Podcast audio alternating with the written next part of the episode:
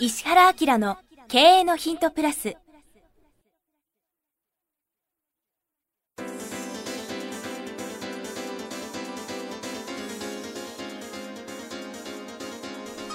ポッドキャスト石原明の経営のヒントプラスは勝てるビジネスモデルや売れる仕組みの作り方。経営者や起業家が持っておくべき能力とその磨き方。リーダーの育成や強い組織の作り方などについて経営コンサルタントの石原明がリスナーの皆様からのご質問に直接お答えする形でお伝えしていく番組です。企業を継続発展させるためのノウハウを提供する日本経営教育研究所がお届けいたします。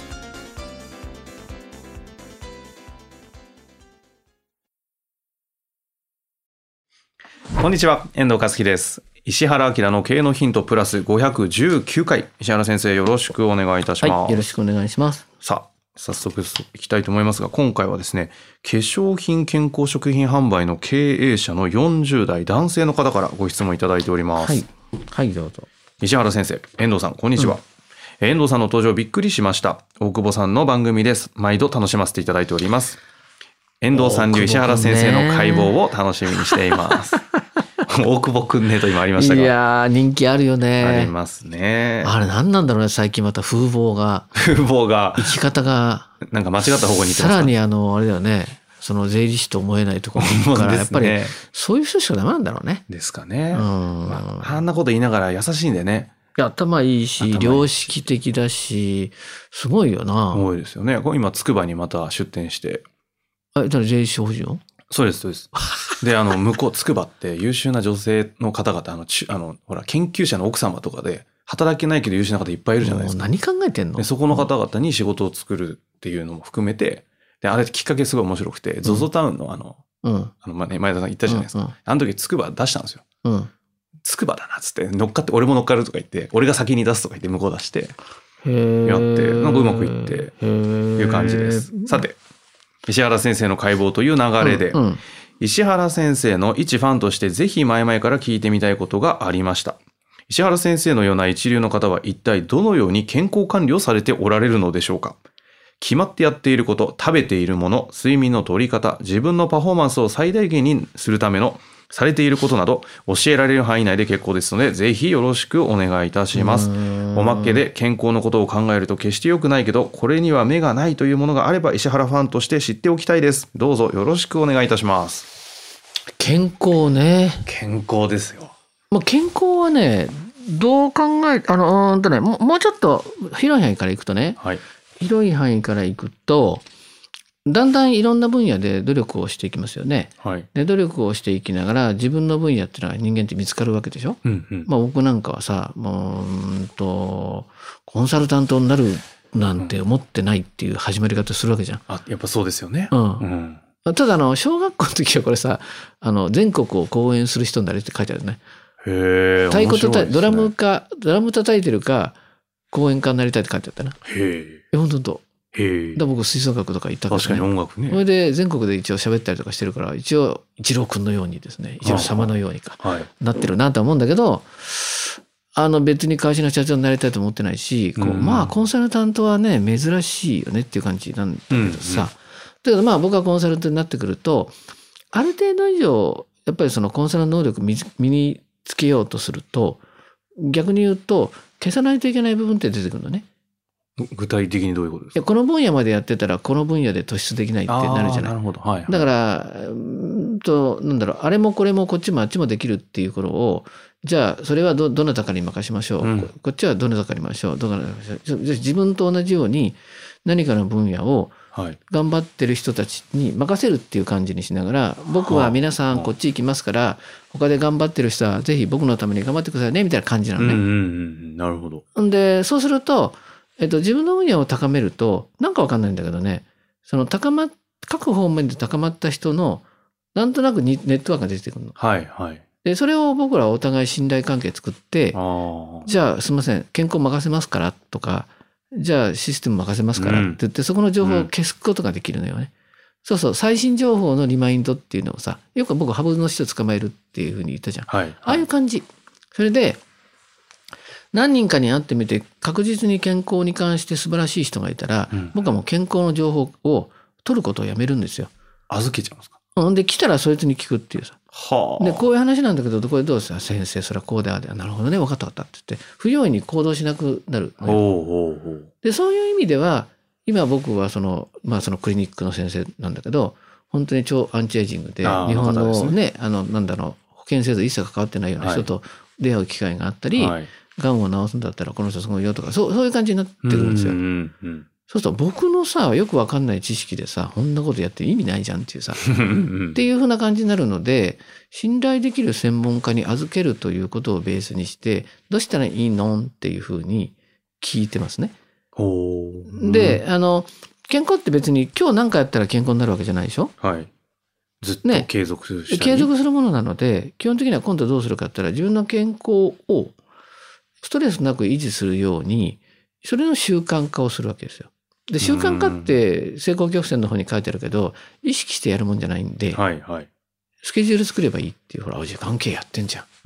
今、で今、自分で自分分析されてますね。そうそうそうそうしかもそれを自分の意思でやるんじゃなくてお願いして勝手にスケジュール作ってもらうっていうさだから冷静に考えてすごい長期的に健康を維持するためにはやんなきゃいけないことがあるわけで、うんうん。そいつを自分の意思でやろうと思ったらすっごい大変だからこういう意図でやってねって言ってお願いしてそういう時間管理にあらかじめ預けてるはいじゃん。はい。でそういうふうになっていくのよ。僕この後床屋さん行くんだけど床屋さん行くのもこういうスケジュールでえこういうタイミングでこうしとけばいつもこの髪長か髪の長さぐらいで止まってる。健康管理と同じ。だかはあはあはあはらそれもスケジュール。で、じゃあ髪の毛切ってくれる人が誰が一番いいのってんで、紆余曲折して、今はこれが一番いいんじゃないの、うんなぜかって言ったらこうでこうでこうでこういう背景。で、だんだんね、そうなってくるとね、これよりすごい人ね、うーん、まあ、人格も含めていないんじゃないかっていうような、いうような、そこそこのレベルになるんだよ。自分の周りがそういう人で形成されちゃう。そうそうそうでそ。それがだから、な石原さんを取り巻く健康管理チームみたいな。そろそろこうしといてくださいねとかっていう。割と自由にやってるけど、そこだけは要所要所で進めるっていうの。はい。じゃあ、うん意識としては何してるって聞かれると、別に言われた通りしてる。してるんですね。仕組みがあるんですね。その信頼して委ねてる。うん。はあ。え、でもちょっとだけ具体的にだと、食べ物、先生お酒飲まないですまあ、よね、そんな強くんないよね。うん。あと外食、俺呼ばれるのないから。え、でもめちゃくちゃ誘われるじゃないですか。ああ、でも最近はね、えっと、全体の仕事がゆちょっとなんかゆ緩くなってきたんで、むちゃくちゃ忙しそうですけど、緩いんですか？もう全然精神的には暇。へえ。すっごい暇。あんだけスケジュール入っててですか？この間ちょろっと見せてもらいましたけど、なんか物足りないぐらい暇。だって暇なんだもん俺あ、。そうなんですか。意識は全然暇。ああ、そっかそっか。スケジュールは忙しい。一般的には世の中から見ると忙しいけど、時間は使ってて、もう俺爪切る時間がないよ。だからもう爪切り持って歩いてんだけど、いや、本当手の爪、足の爪切りたいんだけど、爪切る瞬間がない。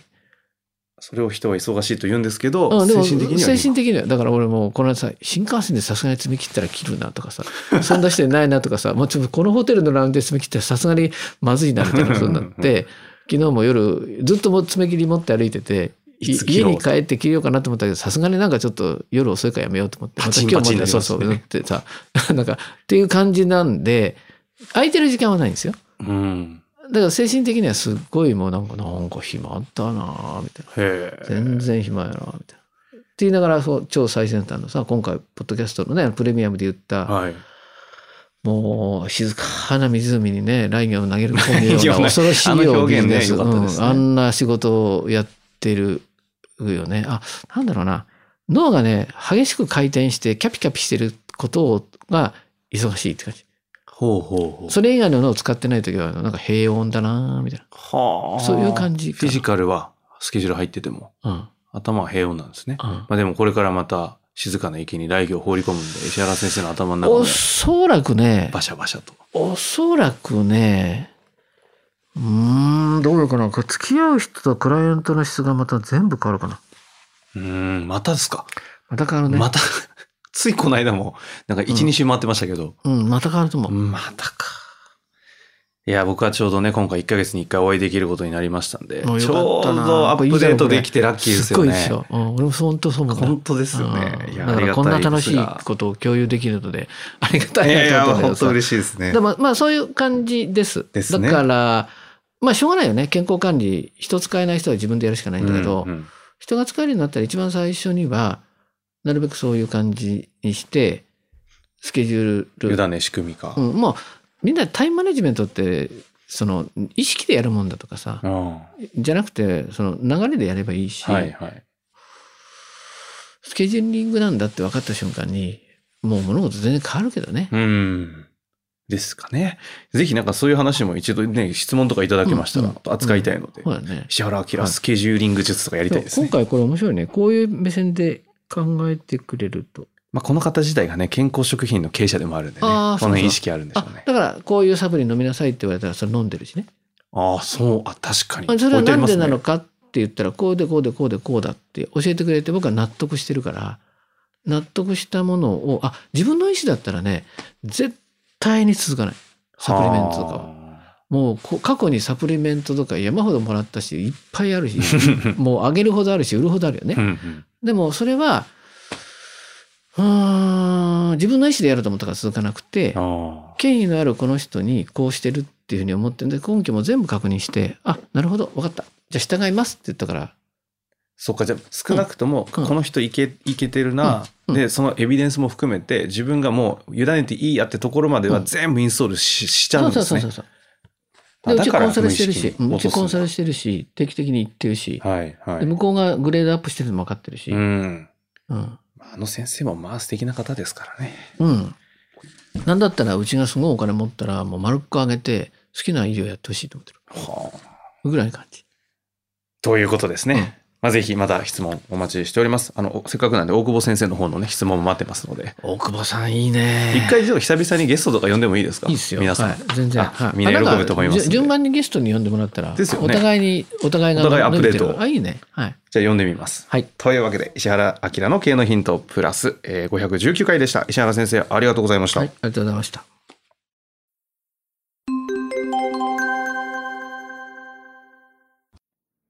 番組よりお知らせがございます。当番組は第1回より無料で公開しておりますが、番組回数の増加により、ポッドキャストの登録数の上限に達したため、iTunes やポッドキャストアプリで、すべての回をお聞きいただくことができなくなっております。ウェブサイトでは、第1回からすべての回をお聞きいただけますので、ウェブサイト、石原明 .com のポッドキャストのバナーからアクセスしていただき、経営のヒントプラスをお楽しみください。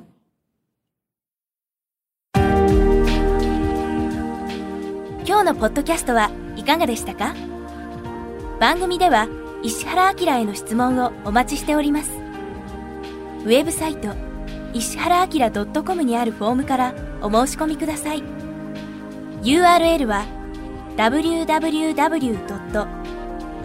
is www.ishihara-akira.com www. 石原 -akira.com です。それではまたお耳にかかりましょう。ごきげんよう。さようなら。